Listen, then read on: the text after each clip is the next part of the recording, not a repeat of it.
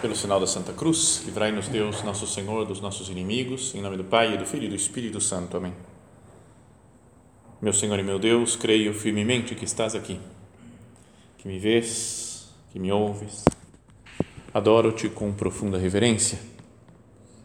Peço-te perdão dos meus pecados e graça para fazer com fruto este tempo de oração. Minha Mãe Imaculada, São José, meu Pai e Senhor, meu anjo da guarda, intercedei por mim.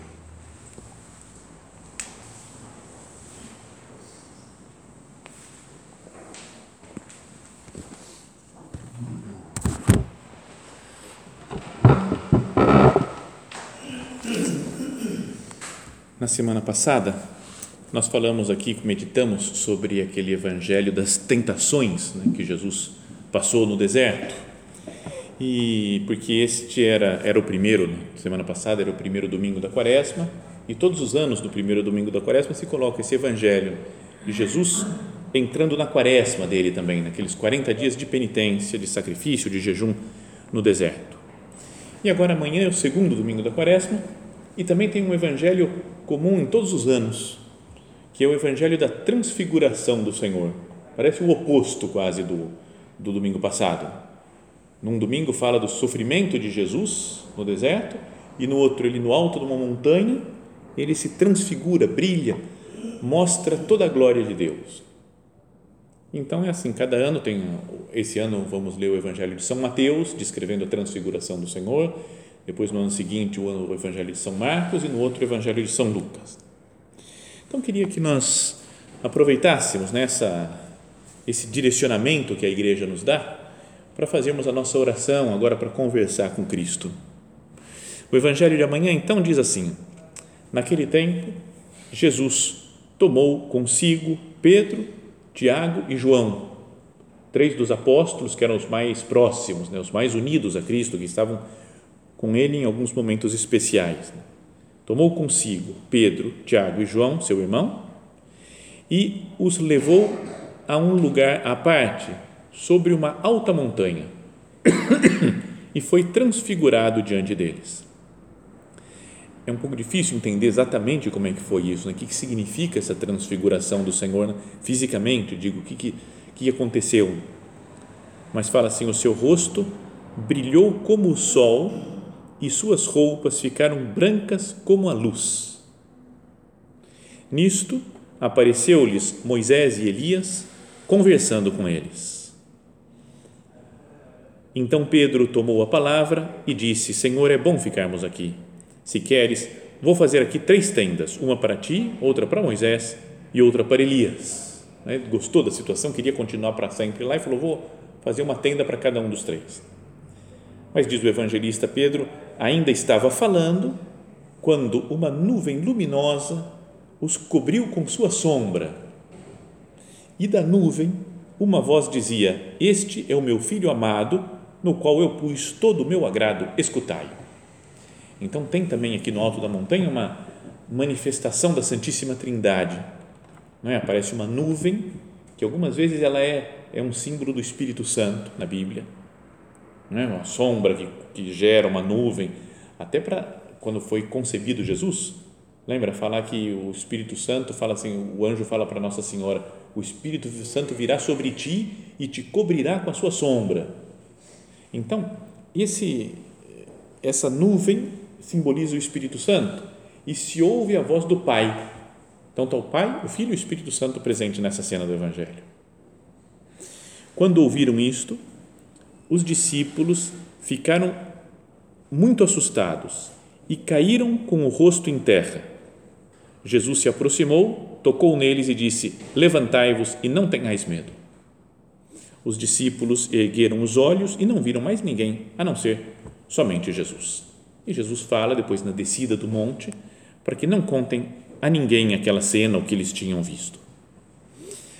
Então, é, vamos tentar pensar, né, meditar nessa cena e ver o que nós podemos tirar né, de luz para a nossa vida espiritual.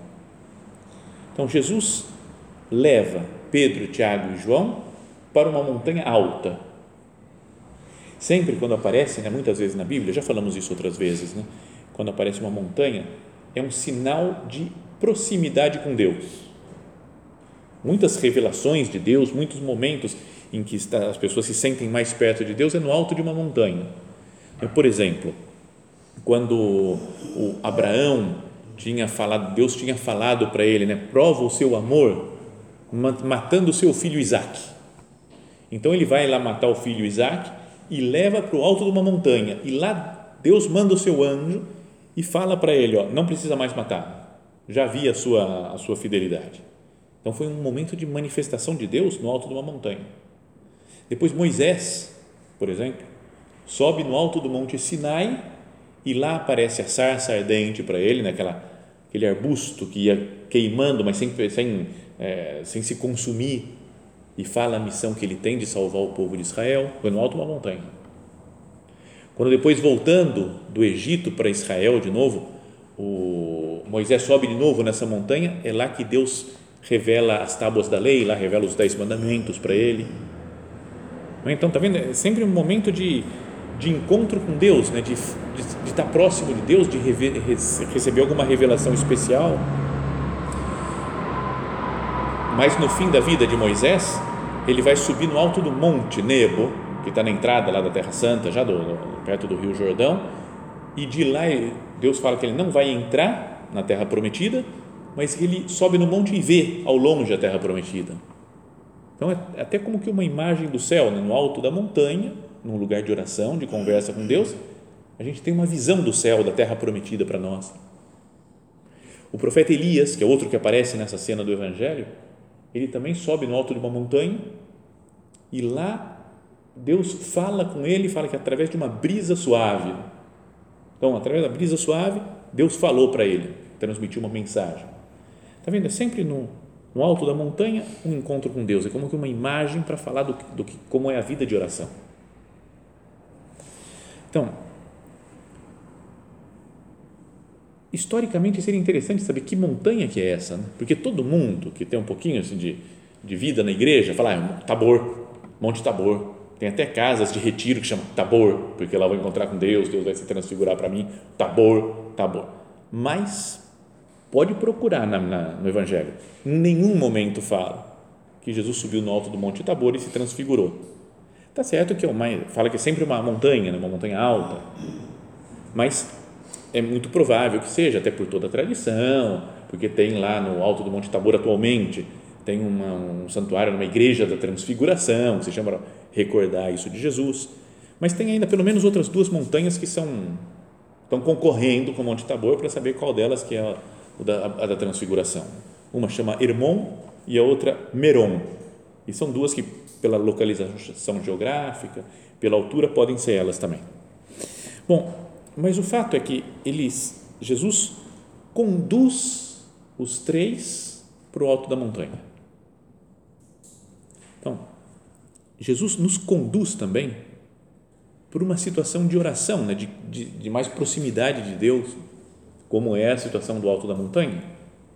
E ainda que esse evangelho aqui não fale claramente, São, São Mateus, mas São Marcos e São Lucas fala que os discípulos estavam com sono, estavam dormindo. Então, a gente pode pensar, como é que é possível, né? Mas fala, Jesus aparece transfigurado, aparece Moisés e Elias. Imagina se a gente estivesse lá, alto de uma montanha com Jesus.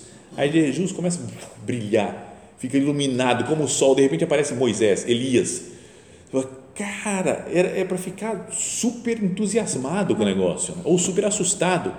Mas dormir não parece a situação mais normal, né? o resultado mais lógico. Então, tem talvez algum significado espiritual de né, quando a gente não consegue entender alguma coisa.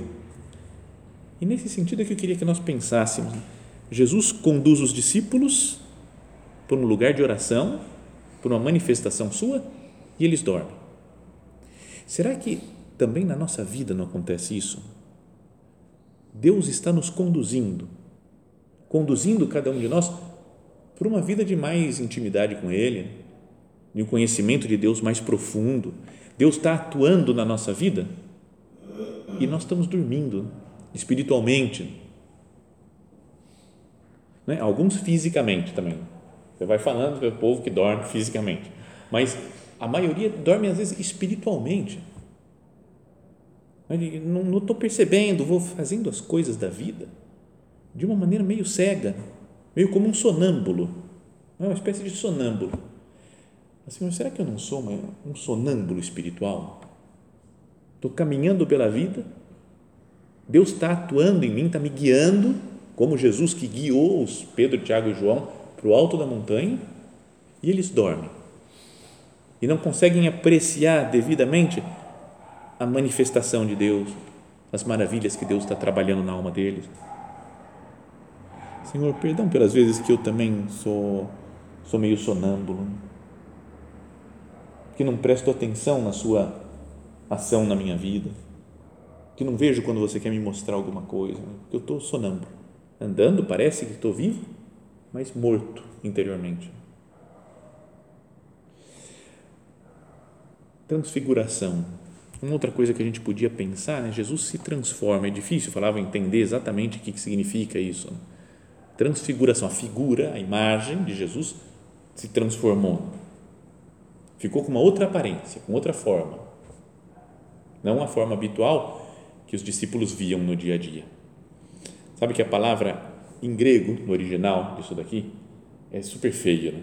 é metamorfoses. Então Jesus se metamorfoseou. Mas metamorfose parece borboleta, né? Eu sempre falo metamorfose, lembra aquela lagarta, aquele negócio nojento, grudado num negócio e depois vira borboleta. Então fez a metamorfose da lagarta para a borboleta. Então, mas é uma metamorfose em que Jesus mostra uma forma diferente, mostra a glória de Deus, fica, digamos assim, visível a olho nu. Jesus podia dizer, ele é sempre assim, né? sempre manifesta a glória de Deus, só que meio ocultamente. Nesse momento ele tirou todos os véus, as coisas que falou, agora se consegue ver Jesus como é que o próprio Deus feito homem.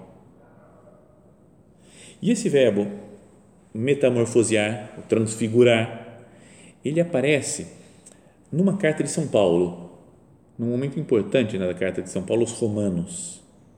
Ele fala assim que cada um tem que fazer da sua própria vida um, um ato de oferecimento total a Deus, né? fazer da sua vida um sacrifício espiritual. E daí ele fala logo a seguir, fala, não vos conformeis com este mundo, mas transformai-vos, ou seria, transfigurai-vos, ou metamorfoseai-vos. É o mesmo verbo que está da transfiguração de Jesus, é essa que São Paulo aplica aqui para os, para os cristãos. Não vos conformeis com este mundo, mas transformai-vos, renovando a vossa maneira de pensar e de julgar, para que possais distinguir o que é da vontade de Deus. Então, examinemos também a nossa consciência agora, né, nesse momento de oração vendo com o Senhor, fala, Senhor, será que eu não tenho que passar por uma transfiguração também? Uma mudança, né? fala renovando a vossa maneira de pensar e de julgar, para distinguir, para saber o que é a vontade de Deus.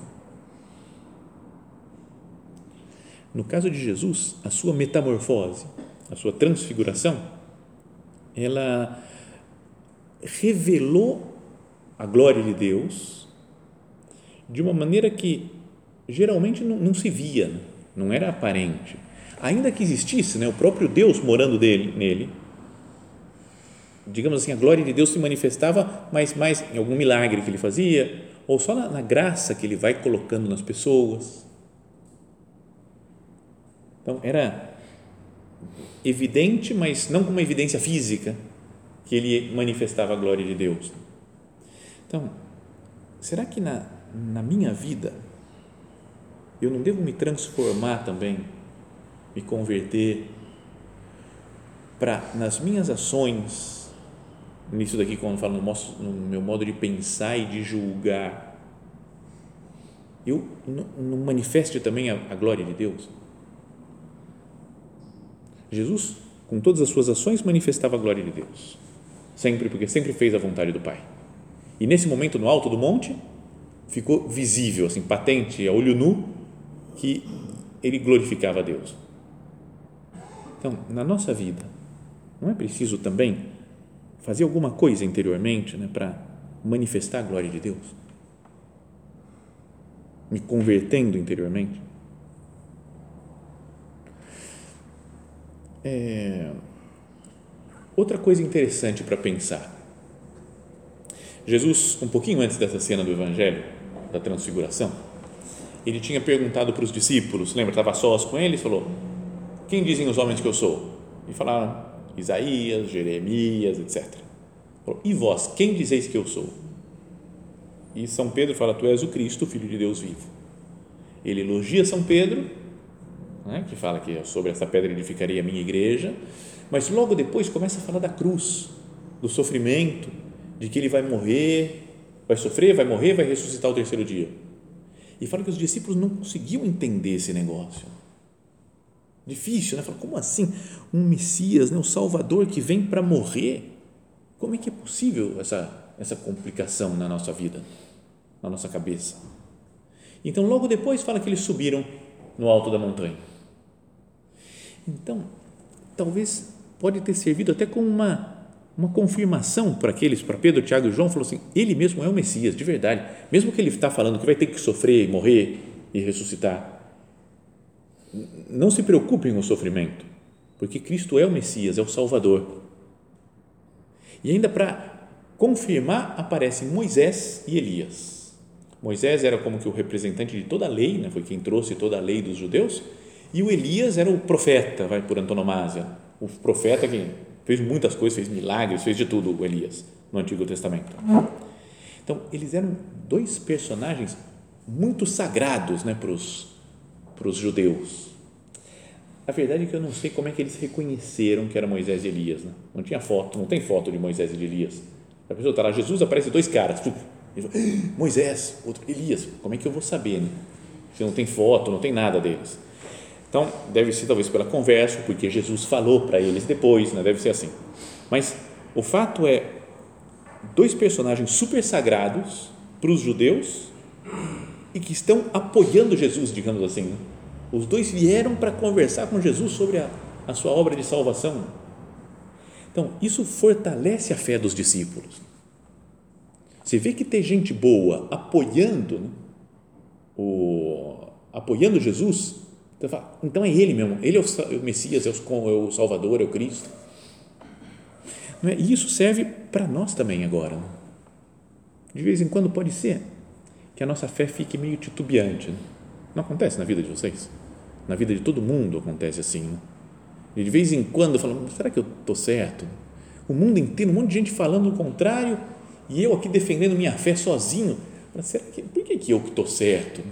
Por que, será que estou certo mesmo? Será que não? não existe nada esse negócio de Deus, de Jesus, é toda uma história só para a gente conseguir sobreviver. No fundo, o negócio é só, só humano, biológico, físico, não tem, não tem nada transcendente, né? Nada sobrenatural.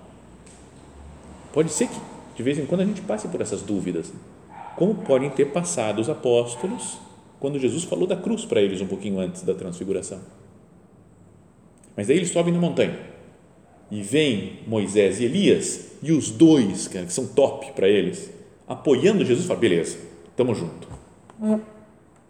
Não é, não são palavras dessa, desse estilo que aparece no Evangelho, né? Eles falam, olha, cara, dois top, estamos junto, Jesus. Hashtag estamos junto com Jesus. Mas ajuda a fé deles. Né? Como para nós agora, a gente pensar nos santos da história. Fala, será que Jesus é assim? Pô, mas Santo Agostinho estava do lado de Jesus. Né? Católico. São Tomás de Aquino, cara.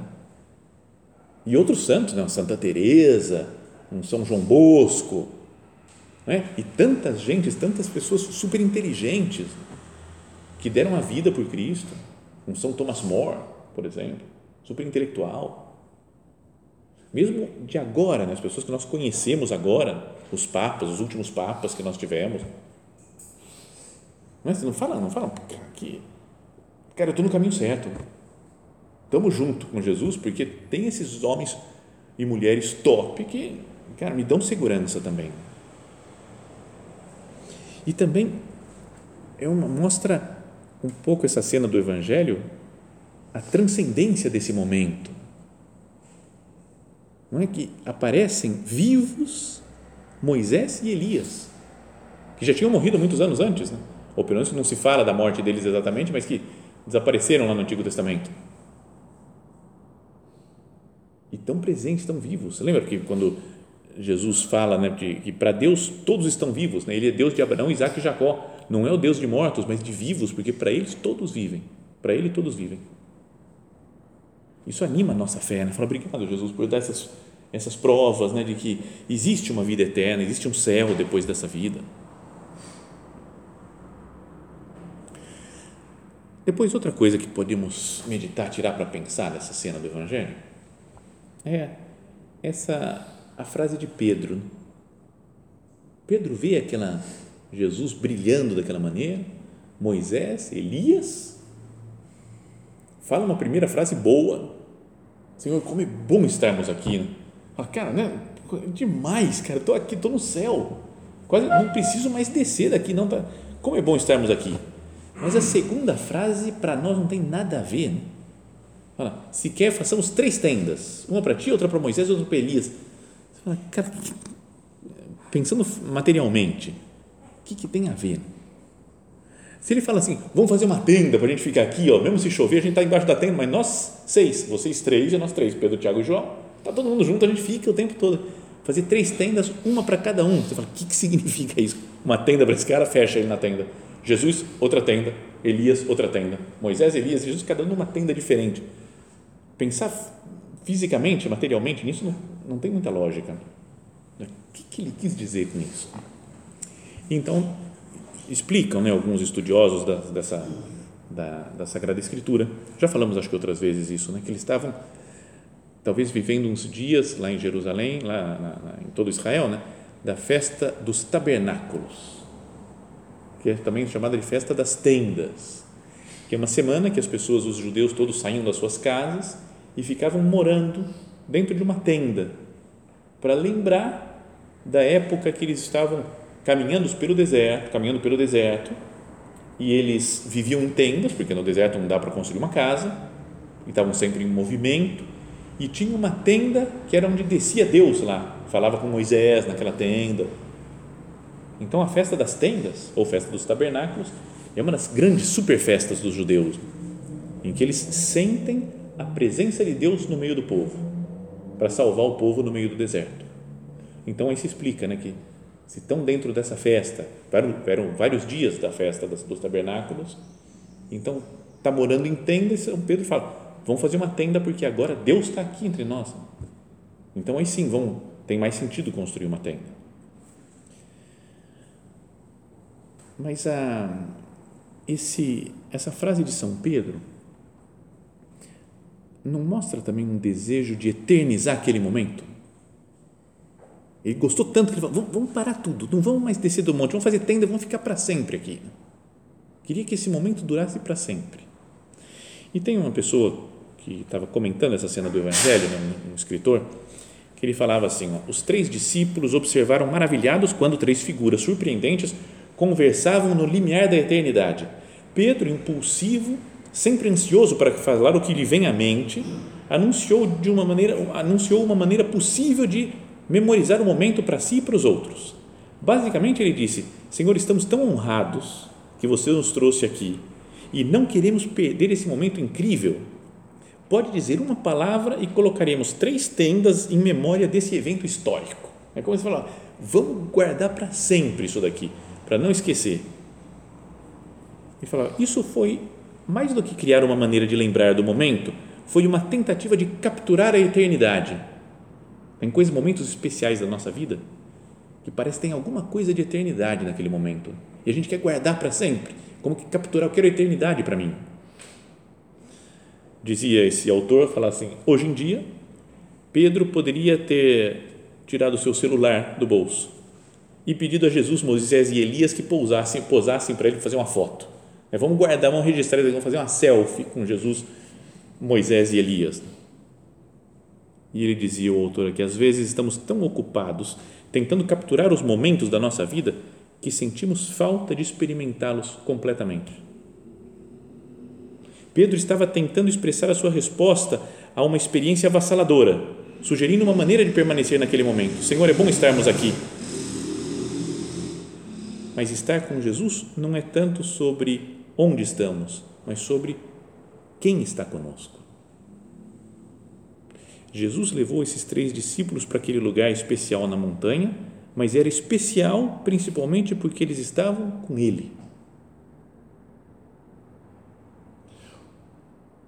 O verdadeiro privilégio deles não era apenas estar lá na montanha, mas é estar com Cristo uma semana, outra semana, um mês, um ano. Lembrando daquilo que Jesus fala: Eis que eu estarei convosco todos os dias até o fim dos tempos. Então, Jesus permanece conosco. Então, eu queria que nós, pensando nessas coisas, meditássemos no seguinte: né? tem momentos da nossa vida que são, podíamos dizer, momentos de montanha. É? Momentos quando a gente fez uma oração especial e que Deus nos falou alguma coisa, nos revelou, nos deu uma luz especial, num retiro às vezes. Momento que a gente não quer esquecer nunca mais. Que é como São Pedro, quero registrar para sempre esse momento, guardar, captar para sempre esse momento de eternidade. Cada um tem na sua história pessoal algum momento. Na minha, penso na minha ordenação. Você lembra uma hora que o padre está, o, o, o, o bispo está impondo as mãos na cabeça? Você fala, cara, é um momento único Estou me transformando em padre nesse momento. Tá? Então é uma coisa que eu guardo sempre, né? Qualquer coisa que eu vou fazer agora, eu falo, aquele momento de, da minha ordenação tem que influenciar no agora, na minha, no meu modo de agir. Né? Então, como que eu me lembro desses momentos espirituais importantes, momentos de montanha da minha vida? Como que eles influenciam hoje na minha existência? Pensa, tanta gente que às vezes se converte num retiro, fala, encontrei Jesus. Mas depois, aquele encontro parece que durou uma semana, duas semanas, parou, depois acabou, esqueceu. Esses meus encontros com Deus, como que ele influencia a minha vida? Como que eles influenciam a minha vida? Então é importante conseguir guardar nesses, vai, podíamos dizer assim, né, de momentos de montanha, de encontro com Jesus no topo da montanha, do monte mas, por outro lado, é, é bom, né, por um lado, lembrar das coisas importantes que aconteceram, dos momentos de encontro com Deus, mas que a gente não caia no erro de se apegar somente àquele momento. Sabe, um momento de mais brilho, de mais luz, porque Deus pode me dar luzes diferentes em qualquer momento da minha vida. Sabe, como que Deus tem mais presentes para me dar que está guardada no seu estoque, né? no seu depósito.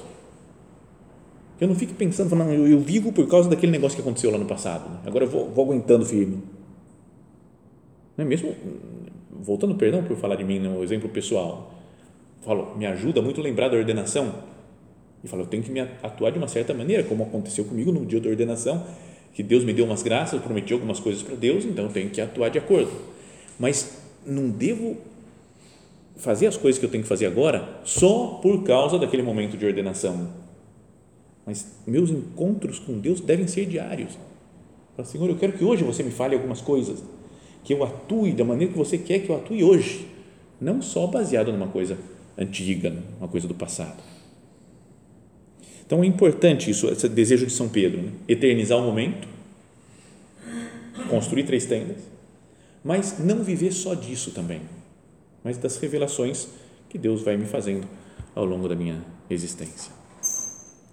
Termina essa cena do Evangelho dizendo que eles ergueram os olhos e viram somente Jesus. Acabou aquela manifestação, nuvem, Elias, Moisés, brilho de Jesus, já era o Jesus normal que eles estavam acostumados.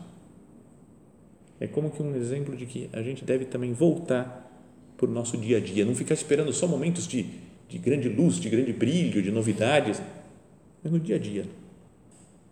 A transfiguração tinha acabado, mas a transformação interior desses apóstolos ao lado de Cristo continuava sempre. Eles tinham que é, com essa luz que tiveram no alto da montanha, viver também na terra plana, no vale. Não, não tenho mais luz de Deus, não tenho mais coisa, parece que sumiu, que Deus está meio oculto, escondido de mim. Falo, não tem problema, eu, eu continuo, eu tive um encontro com Deus, eu vou continuar do seu lado. Na semana passada dizíamos, falávamos que o Espírito Santo tinha conduzido Jesus ao, ao deserto para ser tentado pelo demônio. Lembra isso que começava assim o Evangelho? O Espírito Santo conduziu Jesus para o deserto. Nesse fala, Jesus conduziu os discípulos para o alto da montanha. Um é o Espírito Santo que conduz, o outro é Jesus, né? sempre Deus conduzindo para experiências diferentes. Uma de deserto e outra de alto da montanha de brilho de Cristo. Será que as duas não estão ligadas? Que Deus nos dá, às vezes, alguma, não sei, algumas luzes especiais na oração, no encontro com Ele, umas luzes na inteligência, no amor, para conseguir aguentar os tempos de deserto. Sabem que esse, tem, esses três apóstolos, Pedro, Tiago e João, eles estavam em vários momentos junto com Jesus, só estavam eles três, e outro momento especial é quando Jesus está no Horto das Oliveiras, no momento final da sua vida, antes de ser preso, suando sangue, sofrendo em agonia, está lá Jesus desfigurado. E ele chama também para estar diante dele Pedro, Tiago e João. Que muita gente fala que Jesus chamou esses três discípulos para verem o seu rosto transfigurado para eles terem força para ver Jesus depois com o rosto desfigurado. Os momentos de, de alegria, de luz de Deus, de vida interior profunda, de intimidade com o Senhor, devem nos dar força para enfrentar os momentos de, de cruz, de aridez, de deserto. Então, que nós, com esse evangelho da missa de amanhã, nós façamos esse propósito, né, tomemos essa decisão de falar, Senhor, eu quero te seguir mais de perto, eu quero ver mais o, o, o brilho da sua luz, para depois caminhar no dia a dia, nas dificuldades, nos desertos da minha existência. Que Nossa Senhora nos ajude né, a nos encontrar com Cristo. De vez em quando as coisas estão meio complicadas, né, difíceis, não conseguimos ver nada, não conseguimos entender o plano de Deus na nossa vida que com a ajuda de Maria Santíssima a gente se dirija também à montanha, ao, ao recolhimento pessoal, para conversar com Deus e ver o seu rosto transfigurado para nós.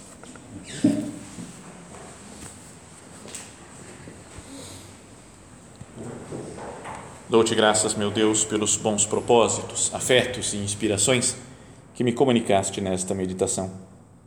Peço-te ajuda para os pôr em prática. Minha Mãe Imaculada, são José, meu Pai e Senhor, meu anjo da guarda, intercedei por mim.